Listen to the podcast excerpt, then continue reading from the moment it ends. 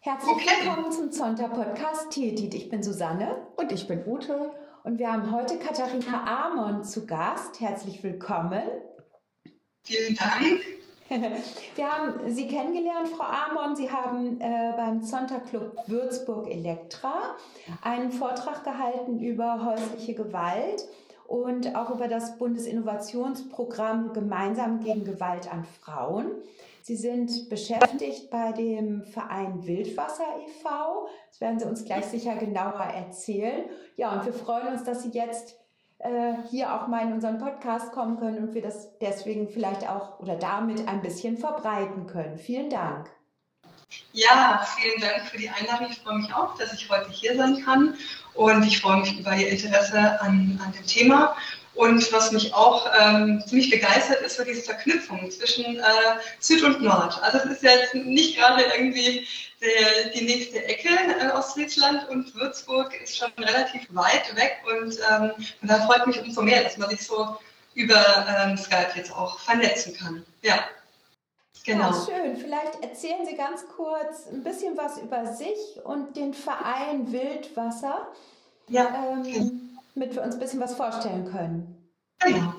Also ich ähm, bin Sozialpädagogin, ich habe in Würzburg Sozialarbeit studiert und ähm, habe dann im Zuge dessen ähm, äh, beim, erstmal beim Verein Frauenhilfe Frauen in Schweinfurt, bin in die, also habe im Studium schon meinen Schwerpunkt gelegt in der Antigewaltarbeit und in der Frauenarbeit und ähm, habe mein Praktikum auch bei einer Wildwassereinrichtung in Hessen gemacht und ähm, auch meine Diplomarbeit in dieser Richtung. Also habe quasi schon so meine Weichen gestellt im Studium und habe dann eben erstmal in Schweinfurt, aber bei einem anderen Verein so die ersten Erfahrungen gesammelt und bin dann jetzt seit mittlerweile drei Jahren, im Januar waren es drei Jahre, bei Wildwasser Würzburg gelandet.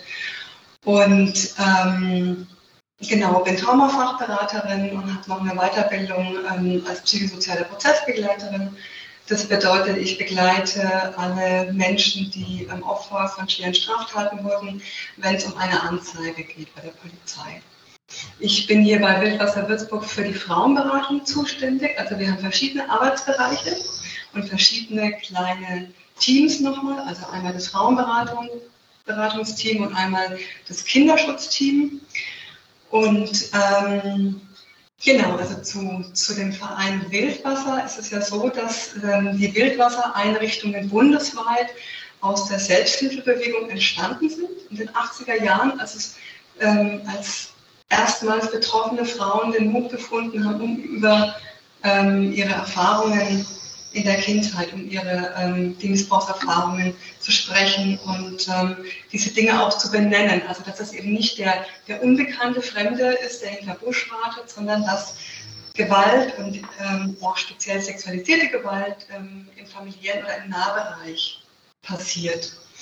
Und ähm, die erste Wildwassereinrichtung ist in Berlin entstanden und dann haben sich darüber hinaus bundesweit eben die verschiedensten Einrichtungen gegründet und hier in Würzburg war das dann 1989. Hat ganz klein begonnen mit einer Mitarbeiterin und jetzt mittlerweile seit 33 Jahren gibt es diesen Verein, der eben autonom ist. Also ist dem Paritätischen schon angeschlossen auch, aber trotzdem ein autonomer Verein, so wie die anderen Wildwassereinrichtungen auch. Das heißt, wir ähm, haben eine eigene Satzung, wir ähm, sind basisdemokratisch organisiert auch und äh, bei uns arbeiten nur Frauen und wir beraten und begleiten ähm, von Gewalt betroffene Frauen und Mädchen. Also wir sind parteilich und haben eben auch diesen besonderen Schwerpunkt früher der rein sexualisierten Gewalt in der Kindheit und haben uns aber geöffnet im Laufe der Jahre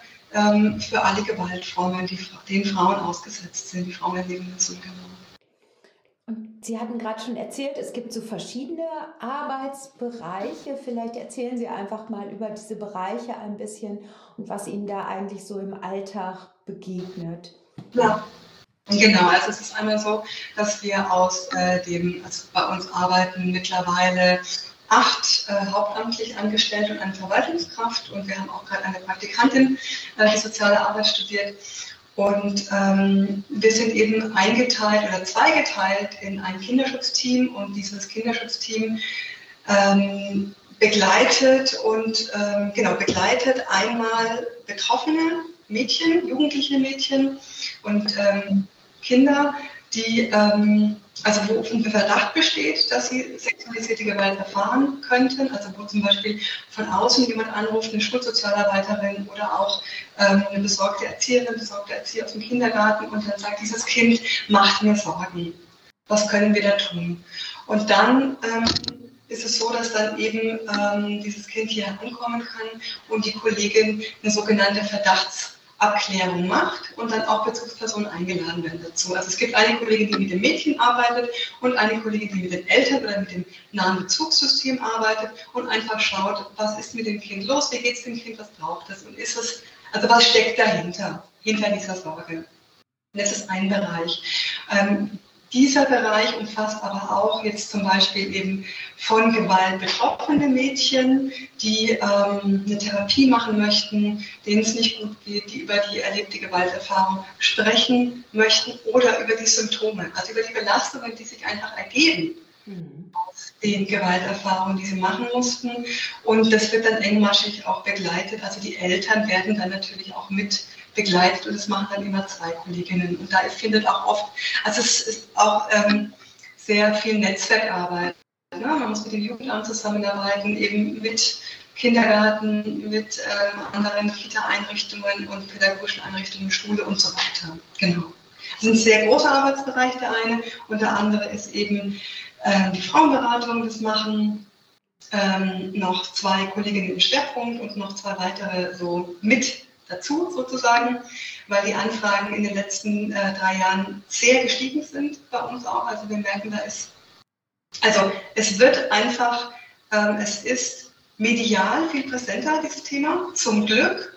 Das heißt, die Frauen, die ähm, ja, haben vielleicht auch so das Gefühl, sie können sich, sie wissen auch, wo sie sich melden können und sie dürfen sich melden. Und ähm, es gibt dann einen Ort, wo die Geschichte vielleicht gut aufgehoben ist und es gibt Menschen, die sich damit auskennen mit dem Thema und ähm, genau, von daher sind die. Falls ich da mal kurz einhaken darf, das ist ganz interessant, weil ähm, wir gehen ja eigentlich im Moment so davon aus, dass die Zahlen wieder steigen.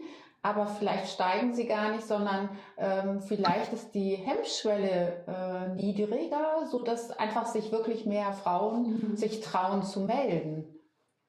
Ja. Hypothese. Mhm. Genau, das kann man eben nur vermuten, das wissen wir nicht mit Sicherheit. Vielleicht ist es auch ein bisschen aus beidem. Ne?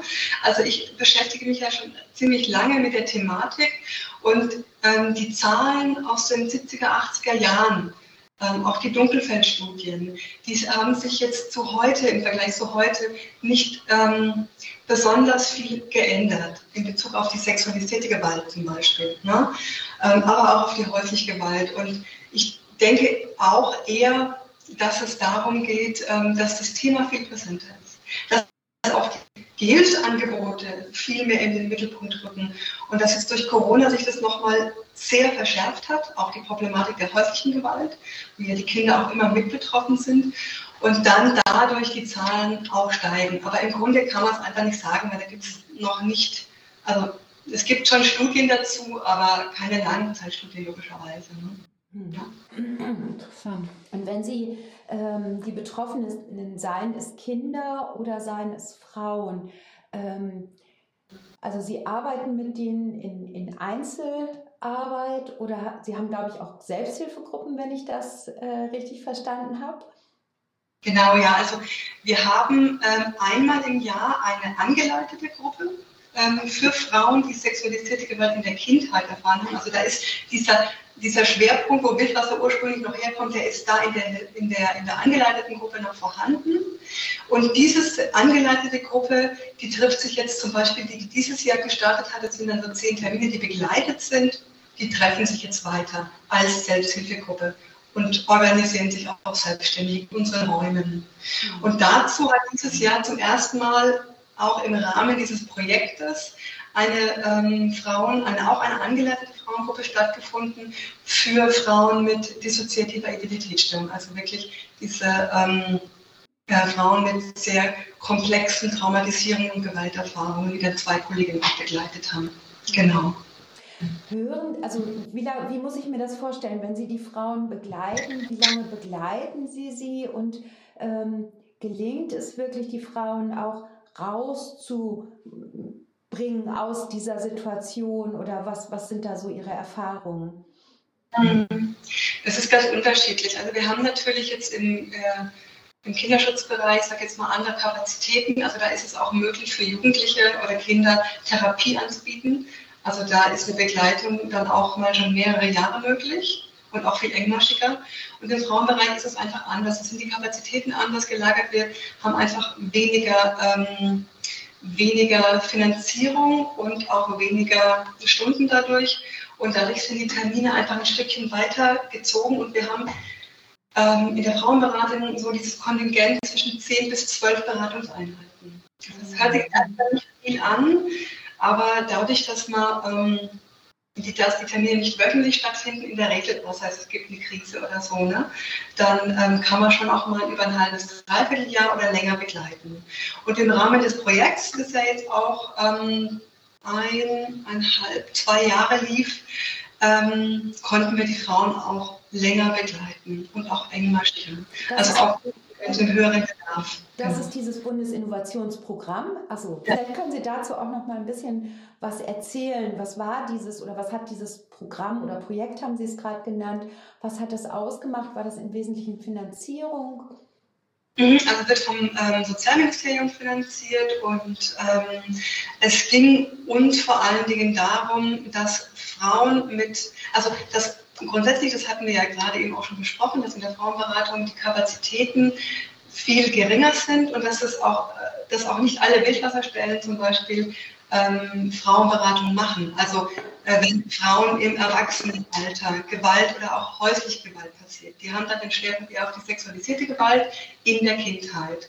Und das ist jetzt bei Wildwasser Würzburg anders, das machen auch andere Wildwassereinrichtungen so, aber eben nicht alle. Deswegen sind wir autonom und können das selber uns auch ähm, so organisieren.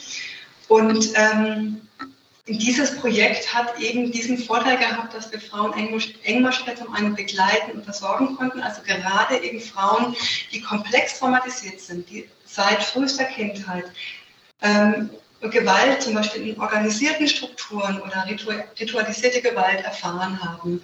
Ähm, da reicht einfach eine in Anführungsstrichen normale Therapie mit 100 oder 80 Stunden nicht aus. Da braucht es in der Regel eine jahrelange therapeutische Unterstützung und im besten Fall noch eine Anbindung an weitere Unterstützungsstellen, zum Beispiel eine Beratungsstelle.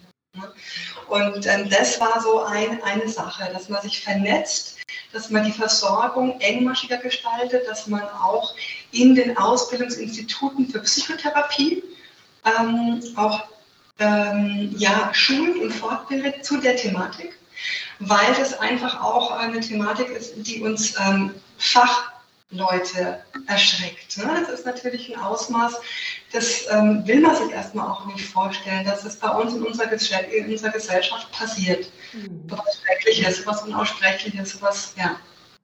Und ähm, dadurch wurde es natürlich einfach auch nochmals viel mehr in den Fokus gerückt, also auch politisch und gesellschaftlich und es fand viel mehr Vernetzung statt, auch untereinander. Und ist das Programm jetzt ausgelaufen? So, so höre ich das ein bisschen raus oder wie äh, muss ich ja, mir genau. das vorstellen? Es läuft jetzt Ende des Jahres aus. Die Finanzierung ist nicht mehr da, aber natürlich wurden Netzwerke geschaffen. Ne? Also es wurde ein Grundstein gelegt, äh, weiter Netz, also zu Netzwerken, weiter sich ähm, auszutauschen und ähm, ja, einfach zu gucken, wie es weitergeht. Das ähm, war schon sehr wertvoll. Ja.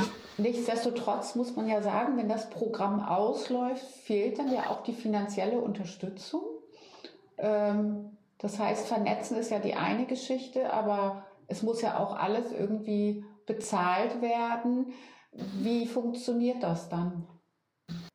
Ja, dann ist es natürlich schon so, dass wir uns ähm, wieder, naja, jetzt will ich sagen, umstellen müssen. Ne? Also man kann ja natürlich nicht mehr so großzügig und in dem Umfang Beratung anbieten, wie wir es jetzt gemacht haben. Und gleichzeitig ist es trotzdem so, dass wir, ähm, dass, dieses, dass wir auf ein anderes Netzwerk jetzt zurückgreifen können. Ne? Also wir sind jetzt besser vernetzt als vorher. Das heißt, wir können auch Netzwerke nutzen. Und ähm, diese Dinge auch zum Beispiel in Ausbildungsinstitute für, für Psychotherapie zu gehen, das ist ja auch gelegt, dieser Grundstein. Also das kann ja fortgeführt, fortlaufend ähm, mhm. fortgeführt werden. Ne? Also das ist schon noch da, aber natürlich kann man es nicht mehr in dem Umfang machen, wie es jetzt gemacht mhm. wurde. Und es wird kein Anschlussprogramm geben, sodass sie weiter diese Situation oder diese Möglichkeiten haben, äh, die Frauen stärker zu unterstützen?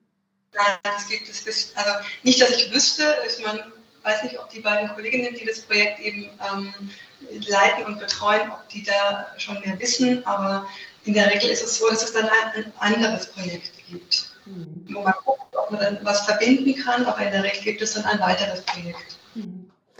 Ja, toll. Vielen Dank für Ihre interessanten Einblicke. Ich meine, es ist ja in Wahrheit ein bisschen äh, frustrierend, wenn man dann merkt, dass auf der einen Seite so viel Bedarf ist und auf der anderen Seite die Mittel dafür doch relativ begrenzt und jetzt auf einmal wieder eingefroren werden, sodass sie nicht in dieser Form weitermachen können. Ach, ähm, also erstmal ist es tatsächlich, finde ich, eher so mutmachend. Und ähm, wenn man sieht, was jetzt zum Beispiel, wir haben ja in, der Region, für die Region Main-Franken, ne, lief dieses Projekt und auch diese Netzwerkarbeit zum Beispiel und wie viel da eigentlich schon da ist. Und ich denke, es ist gut, sich das auch mal wieder ähm, aus den Schirm zu holen, sage ich jetzt mal, und es auch aktiv zu nutzen.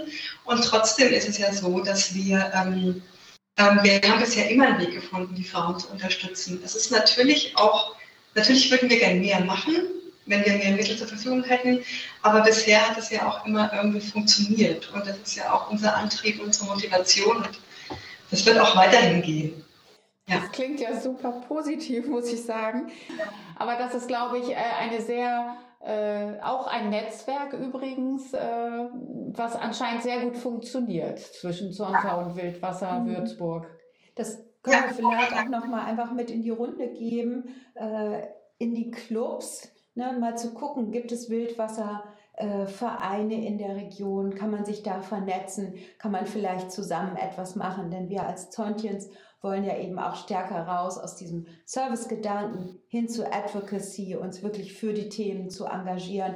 Und da ist es ja ein tolles Beispiel, was Sie da in Würzburg äh, ja aufgebaut haben, diese Netzwerkarbeit. Ja, ja, absolut, ja. Genau. Dann erstmal herzlichen Dank für Ihre Zeit.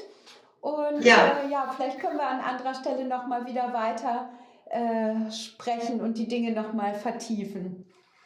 Sehr gerne, ja. Frau Ammann, viel, viel, Erfolg weiterhin. Und ja, danke. Äh, einen äh, guten Start in die Woche, würde ich sagen. Und vielen Dank, dass Sie sich Zeit genommen haben.